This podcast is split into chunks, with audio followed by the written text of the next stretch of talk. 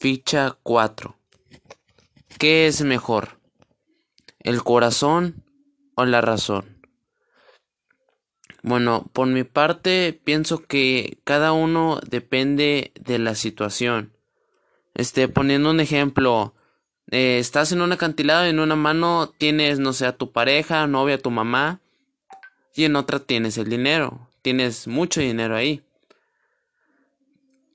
Ahí tendrías que hacer caso a alguna de esas dos.